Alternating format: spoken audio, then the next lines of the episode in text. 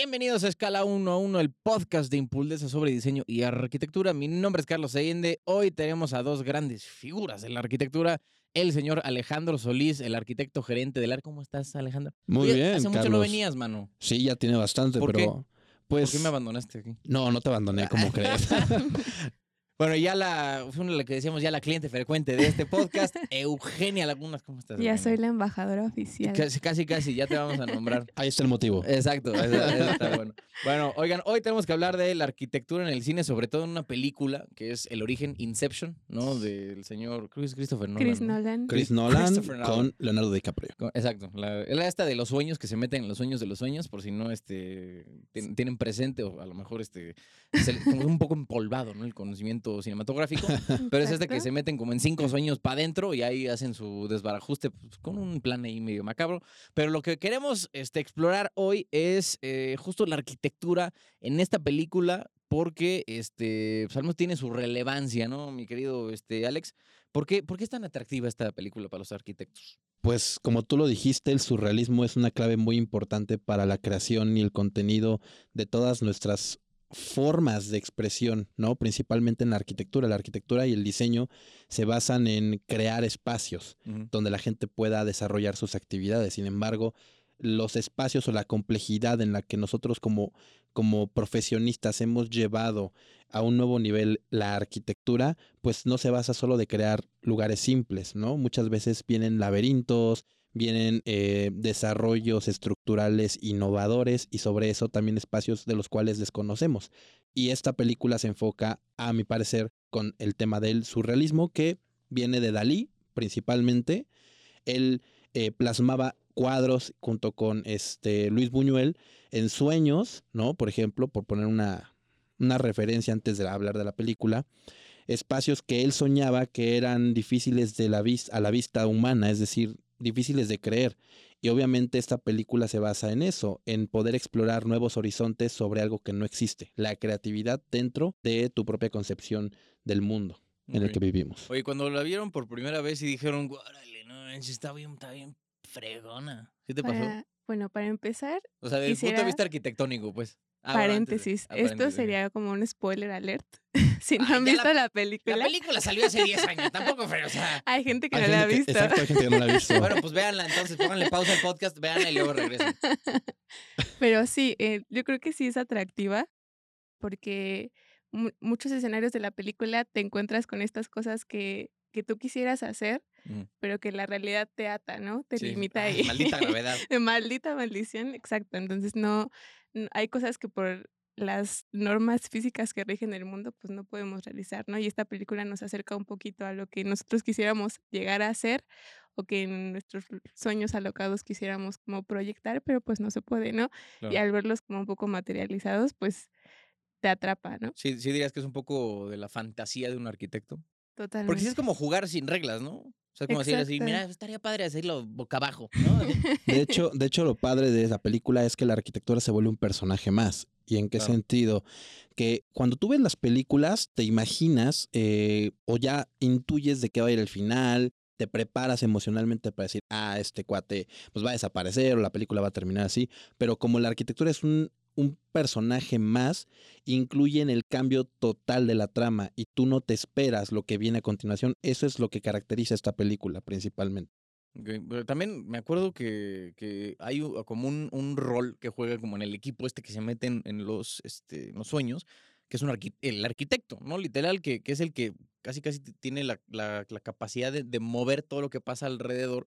Y, y la escena muy famosa donde, donde creo que está en Nueva York o en algún escenario así, donde Ellen Page, ¿no? En ese momento eh, hace el, el- el mu- empieza a cambiar, ¿no? Y, y Ujú. mue- mueve toda la estru- estructura para que haya como paredes por todos lados y hasta boca abajo y todos dicen, ah, no, pues está bien aquí, está así este rollo. Y creo que mucho tiene que ver también con Doctor Strange, ¿no? Güey, pues pasa lo mismo, Es parte del multiverso. Exacto, pero pasa lo pasa más o menos lo mismo, ¿no? De que hacen este movimientos con fachadas, ¿no? Y todos dicen, puta, es que ah, lo ves y te duelen los ojos, ¿no? Porque es como, güey, ¿cómo? Es demasiado que está pasando. Pero bueno, regresando al tema de Inception, del, del origen, este señor Solís, em, ya cuando, cuando lo viste, que dijiste? "Oye, esto- esto está, está, está fenomenal. me gustó mucho la película, principalmente por las actuaciones, obviamente, pero más que Sí, nada bueno, la por trama siempre, la- siempre, siempre sí. ayuda, ¿no? Sí, pero la parte de la arquitectura es me pareció increíble porque era algo desconocido, o sea, no sabía de qué iba a ir la película, ¿no? Mm. Y la simple idea de que pueda un arquitecto en sueños crear niveles de arquitectura diferentes, o sea, es como estar en un laberinto y abres una puerta y entras a un lugar lleno de, de edificios, ¿no? Y luego te metes a otra puerta y llegas a un bosque, por ejemplo. Entonces, la capacidad del arquitecto de crear espacios que desconoce el usuario o otra persona ajena a nosotros es la característica clave, porque así o sea, tenemos mil formas de explotar ese surrealismo que traemos y no sé, a mi punto de vista me pareció una película increíble. Diseñar espacios que ya conocemos, edificios, casas, eh, lugares en otra parte del mundo, pero no saber que están ahí y crear laberintos dentro de esas mismas arquitecturas, digo, se me hace increíble. Sí, la neta está, está, este, pues está un poco rebuscado, incluso para uno como que no es arquitecto, sí lo ves y dices, guau, está, está canijo, Está, ¿no?". está denso. Sí, oye, este, Eugenia, ¿qué opinas ante los escenarios que se propuso en, en la, en la película? Está interesante, como lo dice Alex, ¿no? Es, también juegan un papel importante los escenarios, justo por este juego que hace Chris Nolan, creo que en todas sus películas, ¿no? De la temporalidad, que no sabes bien qué es lo que está ocurriendo ni cuándo. Entonces, él plantea, ¿no? Esta situación de que hay cinco niveles de sueño, ¿no? Que regularmente, pues sí, sí ocurre así, ¿no? En, en los estudios psicológicos que se han hecho, sí hay cinco niveles de sueño profundo. Entonces, en cada nivel hay un tipo de arquitectura característico, ¿no? Y él se lo explica muy bien a esta chica que ha tomado una facultad de arquitectura. Sí. Y es justo este, primero este primer escenario que yo creo que es el más, tal vez como impactante, ¿no? Cuando ella empieza a ver lo que su imaginación puede hacer dentro del sueño y comienza a, a romper las leyes físicas, ¿no? Y le dice, a ver, no, espera, Sí, no, no, vas a romper esto, aguanta. aguanta, ¿no? Ajá, exacto. Que tiene, tiene que cuidar, ser muy cuidadosa, ¿no? En, en, al menos en estos primeros niveles, de no, de no advertir al, al soñador, pues que es un sueño, ¿no? De acercarse un poquito más a la realidad. Y conforme más va descendiendo, más va introduciéndose en el inconsciente, la arquitectura se vuelve tal vez un poco más sombría o un poco más sobria, y entonces ya llegas al último, al último nivel donde todo son ruinas prácticamente Claro. y ya, ya no hay como una, una relación realmente, ¿no? Del contexto, ¿no? Como decía Alex, ya puedes estar en la sala de repente viendo un paisaje tal vez marino y de repente ya cruzaste al otro lado y ya está nevando, ¿no? De hecho, digo, el director eh, Nolan lo que usa para acentuar esta ambigüedad es precisamente crearle el recurso de elipsis, que es lo que hacen sus películas generalmente. Y para esto, pues la búsqueda de engañar al espectador, de saber qué es el mundo real y qué es ficción, dentro de tu propio sueño. O sea, es engañar al espectador. Oye, este, ¿cuál es la relación que tienen o que han visto entre los este, diferentes niveles, ¿no? O la relación de los ambientes con el subconsciente del personaje de, central de la película. Pues habría también que discutir quién sería el personaje central, ¿no? Digo, al menos en el tema de los sueños, creo que creo que es lo, lo- bueno, Lo en lo que lo que centra. No me acuerdo cómo se llama el actor, pero bueno, al que están intentando como eh, implantarle la idea, ¿no? A ese carnal. ¿Cómo, cómo, cómo, lo, cómo lo ven? Pues se relaciona mucho, ¿no? Yo creo que es también una, una expresión de lo que realmente sucede, ¿no? Eh, Tú como soñador o inclusive Como, como el arquitecto, ¿no? Uno como arquitecto, de hecho tenía, hay diferentes estudios que muestran que tu capacidad creativa es mucho más, eh, mucho más potente en las primeras, en los primeros minutos de cuando despiertas, ¿no? Y hay mucha gente que, que sí recomienda que cuando te levantes, antes de que agarres tu teléfono o antes de cualquier cosa, Ujú. lo que tengas es al lado una libreta y lo, en lo que estés pensando en ese momento, lo anotes, ¿no? O, o ya sea un rayón o lo que sea. Y sí hay, yo lo he intentado Ujú. y la verdad es que sí, como que tu mente está como que despejada, ¿no? Ujú. No tienes como, en todo, el, blanco, ¿no? Todo el contexto, ¿no? Y, y el primer pensamiento que te surge como que es eh, instantáneo, ¿no? Entonces es algo interesante. Sí. Yo creo que es un poco también lo, a lo que te lleva la película, ¿no? De hecho, hay una parte en la que este DiCaprio trata de no, no entender cuál es el escenario, ¿no? De que él no lo conozca porque sabe que su propio subconsciente lo va a traicionar, ¿no? Claro. Sí. que es esta figura de su esposa. Entonces también tiene mucho que ver con que tú conozcas tus limitaciones, ¿no? Puede ser también una, una buena analogía por ahí en el escenario, ¿no? Sí, está muy bien. O la analogía de las paradojas, principalmente con la escena de la escalera de Penrose, que prácticamente es un recorrido infinito de quién cae en ellas. Ese tipo de, de emblemas que, que resalta la película son significativos. A mí me gusta muchísimo ese. Oye, a ver, creo, creo que tocaste algo hace rato, Eugenio, muy, muy interesante, que era cómo va cambiando el estilo y, lo- la complejidad incluso de la arquitectura conforme va, se van metiendo al, al subconsciente, ¿no? De, de la persona que están, en, en este caso, intentando este, implantarle la idea. Porque, digo, a lo mejor usted lo tiene un poco más fresco, pero me, acuerdo que en algún momento están como en un hotel, ¿no? Están así como un Ajá. hotel pues muy, este, Pipiris Night. ajá, muy, muy finolis. Y en el último nivel están, es una fortaleza hecha de concreto en medio de una, de una tundra, ¿no? Es en medio de, de Alaska o vete a saber dónde, o sea, dónde está el escenario. Entonces, este, incluso creo que ah, eso puede representar algo en el mundo este, arquitectónico, ¿no? No, no- no sé si, si entre más rebuscado eh, sea un poco más de trabajo, ¿no? De diseño. Y si vas a algo mucho más básico, que sería algo como el subconsciente en este caso, pues es menos este trabajo de la, la- el diseño, ¿no? O a lo mejor estoy No guiando por ahí, o pues a ver ustedes cómo, cómo, cómo lo ¿Tú qué opinas, Ale?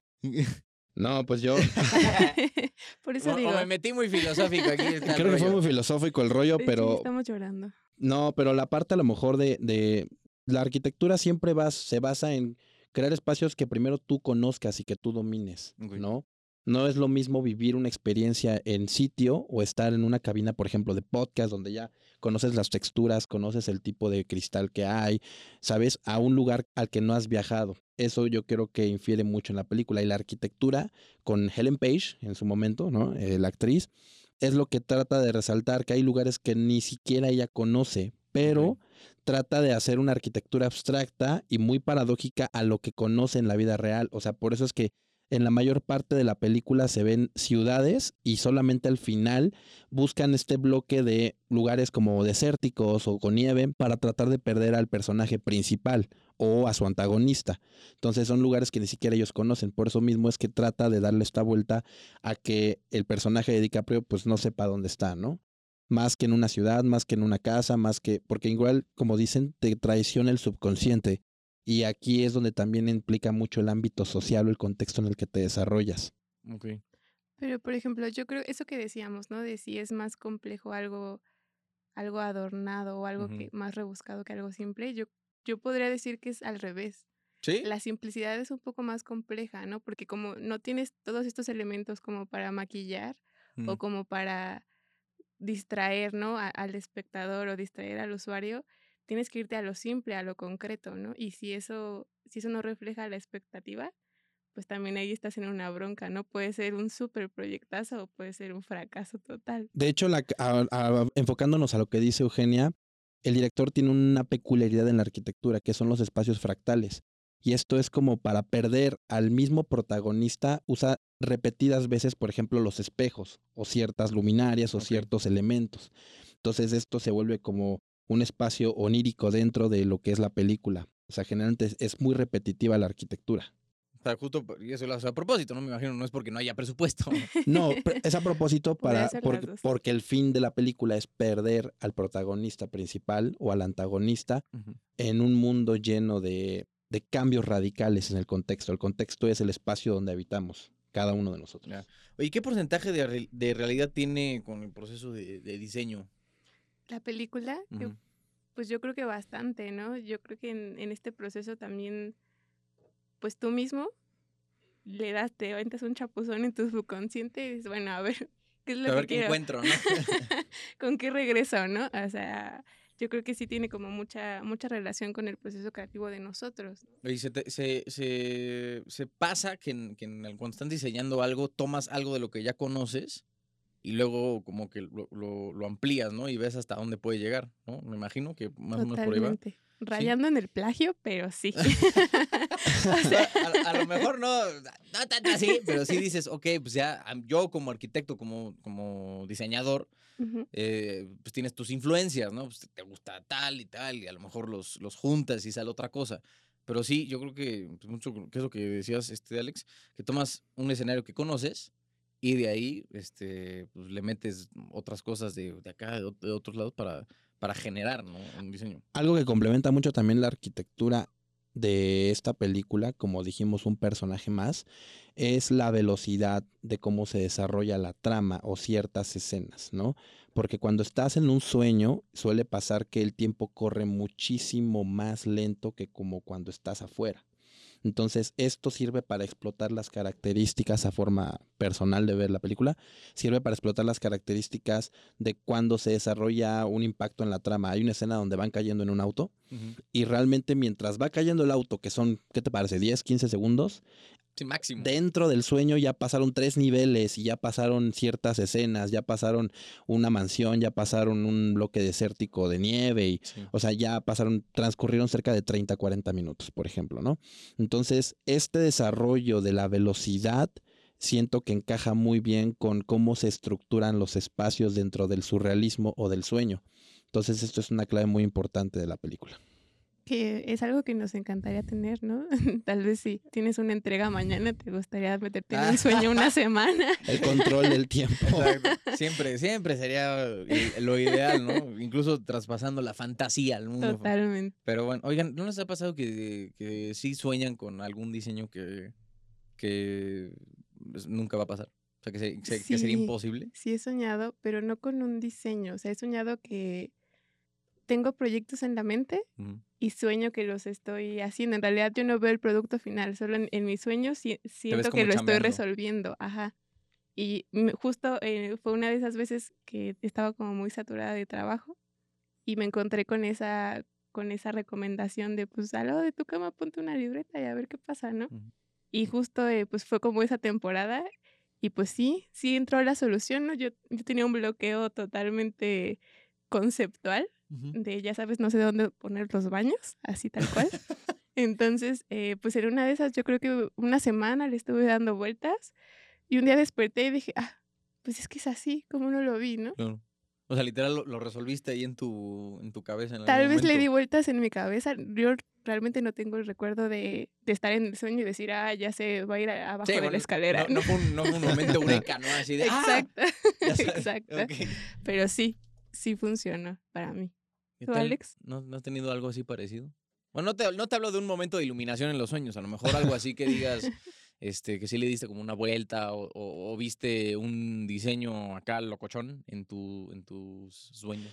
Pues generalmente mis sueños son demasiado raros, entonces, eh, Entonces sí. no he, sí, pero no los he tratado de mezclar con la arquitectura, porque para mí la arquitectura tiene que ver más con el funcionalismo y estoy más, más O sea, para ti, si no- enfocado. si no jala en el mundo real, no sirve. O sea, sí, o sea, he conocido arquitectos que diseñan eh, a través de pues lo que les gustaría ver, pero realmente son proyectos que son vacíos porque no tienen una función, ni estructural, ni de espacios, y al final de cuentas son solo eso, propuestas, conceptos. concepto. Exactamente, eso es a lo mejor lo que hace diferente el cine, ¿no? En este caso, con implementaciones como Star Wars, Claro. Las naves espaciales o Star Trek, ¿no? Sí, que, O no lo- tiene, que no o- tiene restricciones. O lo que platicábamos con los videojuegos igual, pero con los videojuegos la ventaja es que ya es sobre algo que existe, sobre algo que eh, tú ya conoces en físico, algo que rige las leyes de la física como tal.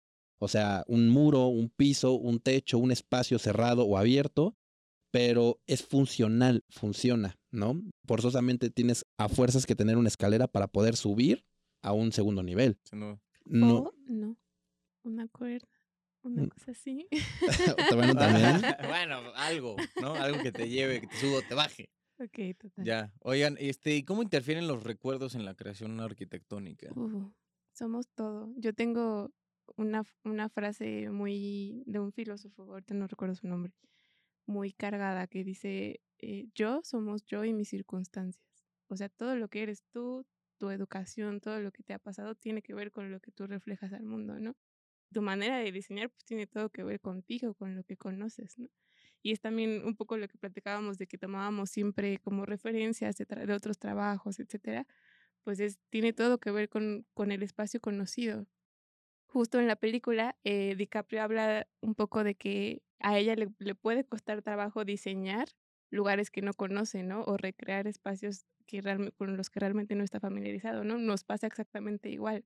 justo no podemos empezar un proyecto o lanzar una idea en un lugar que no conocemos o con una persona a la que no hemos tratado, ¿no? O con quien no hemos hablado. Si un día alguien llega, no sé, te deja un post y oye, hazme una casa, ahí te dejo los metros cuadrados y la dirección, pues imposible, ¿no? Eso es imposible.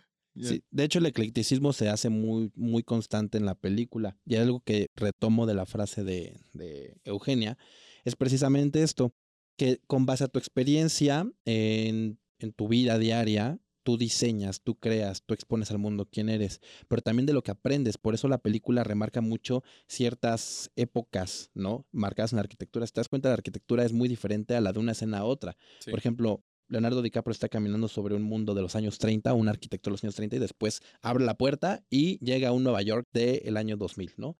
Entonces, ese tipo de mezclas son las que a lo mejor te hacen vivir el espacio de forma diferente y más con el conocimiento que el arquitecto traiga. Es lo que se le conoce como la visión divina del arquitecto. Oye, ¿no les pasa que, o más bien, ¿cómo le, cómo le harían o cómo le hacen ustedes para no caer en algo incluso repetitivo cuando están este, diseñando algo? Sea, cuando ven que ya dicen, oye, pues esto como que jala chido, pero a lo mejor no quieren que siempre sea lo mismo. Te sales a tomar unos drinks.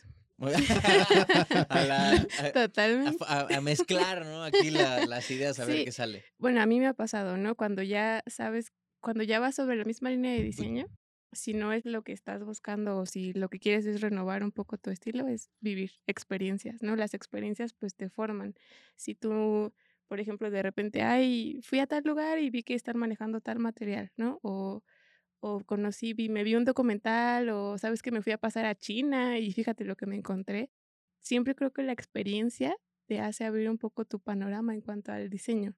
Definitivamente. Entonces, pues sí, igual si tienes un bloqueo emocional, creativo, pues, ¿sabes qué? Háblale a un compa, ¿qué vas a hacer hoy? Unas chelitas, unas chelitas. Pues para, como, creo que fue una, una idea, no me acuerdo de quién, pero tienes que, que, hacer que las, las, tus ideas tengan sexo entre ellas, ¿no? Para que, pues, se mezclen, ¿no? Este, tengan ahí hijitos, ideas y pues tengas otras cosas que, que, a lo mejor antes no te habías dado cuenta, pero justo porque necesitas un contexto diferente para, para, este, para, que, para que surja. Sí, exactamente, pero la arquitectura va muy de la mano con cómo tú vives esa experiencia. Regreso a lo mismo. ¿Por qué? Por, por ejemplo, yo puedo tener una tendencia de diseño de usar puras maderas, ¿no? en, en, en, una. Sí, a lo que voy es que a lo mejor en algún momento dices, puta, es que ya te das cuenta de que llevas, no sé, 30 proyectos haciendo exactamente lo mismo. Bueno, a lo mejor no exactamente, pero sí un, un buen porcentaje. Pon tú. Yo tengo una tendencia de diseño que es puras maderas y lugares o espacios que son cerrados o muros que son oscuros, que me gustan mucho, por ejemplo. No permitir tanto el paso de la luz para que otros elementos brinquen a la vista, ¿no? Entonces, puedo yo estar diseñando años y años con eso, pero cuando conozco otras, otras, otros espacios iguales que a lo mejor pueden hacer cambiar mi mentalidad en la forma de ver la arquitectura, siempre regreso a lo mismo, porque es el ámbito en el que yo me siento cómodo. Entonces tratas, tratas, de retomar lo que viste, pero realmente no lo usas en un 100%, lo usas en un 10 o un 15%, porque tú ya estás casado con tu forma de ser. Yo no puedo estar tranquilo a lo mejor en un lugar que no sea un espacio cerrado, con un espacio con colores oscuros o, ¿sabes? Porque ya es mi forma de ver la arquitectura y todo lo que proyecto lo retome de ciertos conceptos o análogos, voy a acabar haciendo lo mismo. Eso es también parte de lo que diversifica mucho al arquitecto. Hay arquitectos que tienen mucha esta constante. Por ejemplo, Gorman, muralista. Todo lo que veas son murales, ¿no? Siempre son diferentes, pero siempre hay un mural. Pues sí. Es como, su, como la base, ¿no? sí. De, tu especialidad. Tu base es tus gustos. Lo que tú aprendes externamente es las ideas que puedes aportar para el contenido, pero sin quitar la esencia. Pero, por ejemplo, ahí viene el caso de Teodoro, por ejemplo, ¿no? Eh, él, su arquitectura era prácticamente endémica, ¿no? Le gustaban mucho estos materiales eh, rugosos, fuertes y estos contrastes entre materiales, ¿no? El cristales, eh, pues ahí tenemos el auditorio, ¿no? Entonces, es toda la línea de diseño que él manejaba y manejó pues por mucho tiempo, ¿no? Y Teodoro yo creo que cuando murió habrá tenido más de 90 años, tal vez. Sí. Pero en sus últimas obras, si las comparas con estas que son icónicas, pues todas sus obras eh, eh, las últimas terminan siendo estas grandes piezas de, de cristalería, ¿no? Y a veces hasta rascacielos, o sea, sí cambia un poco la concepción eh, de monumentalidad que él tenía. Y si lo piensas, pues no tiene nada que ver con la línea que, que, que lo formó, ¿no? O con la que él empezó. Pero pues si dices, bueno, yo ya tengo 90 años, ya estoy en mi estudio, tengo a mi equipo, pues ah, yo hago lo que se me pega a mi gana, la verdad, ¿no? Entonces es esta, esta ansia, ¿no? De estar siempre probando cosas nuevas, tal vez, aunque pues de repente te aburres. La verdad es que sí puedes tener muy arraigada tal vez una línea de diseño. Y lo que yo vi en él fue como el, la intención de los volúmenes, ¿no? Por mucho tiempo eh, creímos que tal vez su toque era la parte de los materiales, pero no, en realidad es el juego del volumen lo que tal vez le llamaba la atención a él, ¿no? Y ya pues al final pues termina transformando pues toda su obra en, en estos grandes pero, eh, iconos. Pero como lo dices, digo, está súper bien esto que estás comentando. ¿Cuánto tiempo le tomó para hacer este cambio radical. Por eso es que los arquitectos son muy admirados cuando diversifican sus obras y no siempre es el mismo proyecto, ¿no? Por ejemplo, pasa igual con cualquier artista. Son muy criticados porque, por ejemplo, voy a ponerte un ejemplo, Sigruban, eh, este arquitecto tiene una arquitectura muy emblemática, ¿no? Son casas normales o minimalistas, pero en algún punto él rompió esa tendencia para irse a la arquitectura emergente, que fue o que es una arquitectura en apoyo a las personas de escasos recursos o que están viviendo una situación como de que perdieron su casa, armado de madera y unos, o sea, es una arquitectura muy rápida de hacer. Entonces fue criticado por este hecho de que cómo pasas de una arquitectura monumental o una arquitectura minimalista con buenos diseños a algo tan simple. ¿no? Y es ahí donde se... Vale, hombre, es mi trabajo. Pues pero es donde se rompe la línea. ¿En, qué, ¿En qué situación el arquitecto cambia esa tendencia? A Teodoro le costó cuántos años? Mm, la vida entera. La vida, la vida. Exactamente, entonces es por eso que muchos arquitectos son, los arquitectos más admirados son aquellos que tienen diferentes formas de diseñar, ¿no? Si te das cuenta, Barragán tenía un estilo, ¿no? Legorreta tenía un estilo. Muy, marcado ambos. Ni Meyer igual, pero... Pero, por ejemplo, ahí pasa una analogía. Lo que, lo que decimos de Barragán y Legorreta, ahí viene la parte del, de la inspiración que comentábamos, ¿no? Si ves, Legorreta no hubiera existido si no hubiera existido Barragán, ¿no? Toda todo el estudio de, de, color que hizo, por ejemplo, Barragán, o de, de la incidencia, ¿no? De, la, de cómo puedes jugar con el color y el sol al mismo tiempo, pues todo esto lo toma Regorreta y dice, bueno, con permiso, ya yo me declaro oficialmente albacea de todo esto y ahí surge, ¿no? Y puede rayar, ¿no? Para algunos puristas en, en la línea del plagio, pero en realidad pues también de Gorreta tuvo toda una institución al respecto, ¿no? Él también hizo sus propias sus propias investigaciones, ¿no? De cómo esto podía funcionar. Yo creo que lo que dices es muy cierto y ahí cada cada arquitecto representante tiene a su modelo a seguir, como dice Euge, ¿no? Pero el modelo a seguir viene cambiando la tendencia de la arquitectura por siglos, por años, por décadas. Pero en algún punto la arquitectura no ha dado ese brinco. Si te das cuenta, el brinco al modernismo o a la arquitectura contemporánea que vivimos hoy en día, pues Zaha Hadid, por ejemplo, tiene una forma muy completa de diseñar a lo que es un Barragan, definitivamente. De una arquitectura eh, monumental, con colores o lo que tú quieras, alta, llega este, esta tendencia como en diseño a la moda aplicado en la arquitectura, que es lo que hacía mucho esta señora. Pero siguen sin romper las leyes de la física. Y es ahí donde la arquitectura no, ha dado ese paso del todo. Es a lo que se refiere la película. El, Que a fuerzas hay una arriba, una abajo, pero realmente la, la, película te orienta a que cuando está la escena de que se dobla la, la calle, exactamente, así vivimos en este mundo. No hay una arriba y no hay una abajo. Nosotros, si nos ponemos en el plano astral, en el plano del espacio, no estamos arriba y no estamos abajo. Estamos orientados casi, casi pegando hacia... Si tú ves el globo terráqueo, estamos prácticamente lateralmente al espacio. No hay una arriba, no hay una abajo, no hay un orden si no hay gravedad. Y eso es lo que no hemos desafiado todavía. Esto está muy existencial. Sí, no, pero pues, estamos de acuerdo. No, está muy bien. Pero justo es, como si me quedé así.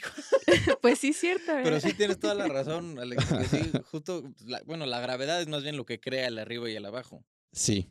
Bueno, es que, pero sí desafiarlo sí está un poco. Las leyes que conocemos, por eso es que cuando platicábamos en el podcast de la arquitectura en Marte, esto viene a cambiar completamente la, la, la, forma del diseño, la tendencia constructiva. Porque la gravedad es otra. Y Bueno, aparte, y otras condiciones. porque Ujú. no conocemos las condiciones de otro sitio. Estamos, o sea, nos regimos a lo que hay, a los estudios de años atrás, de la física, de las leyes, de Newton. No lo aplicamos a algo que no conocemos. Es salir a un mundo allá afuera muy desconocido y la arquitectura daría un brinco increíble si cambiamos esa tendencia. Oigan, ya para última preguntilla que les vamos a hacer hoy. eh, de todos los espacios que hay en la película, ¿cuál es el que más te llamó la atención arquitectónicamente hablando? Uy, pues yo creo que todos, pero más, eh, pues la escena final de la mansión.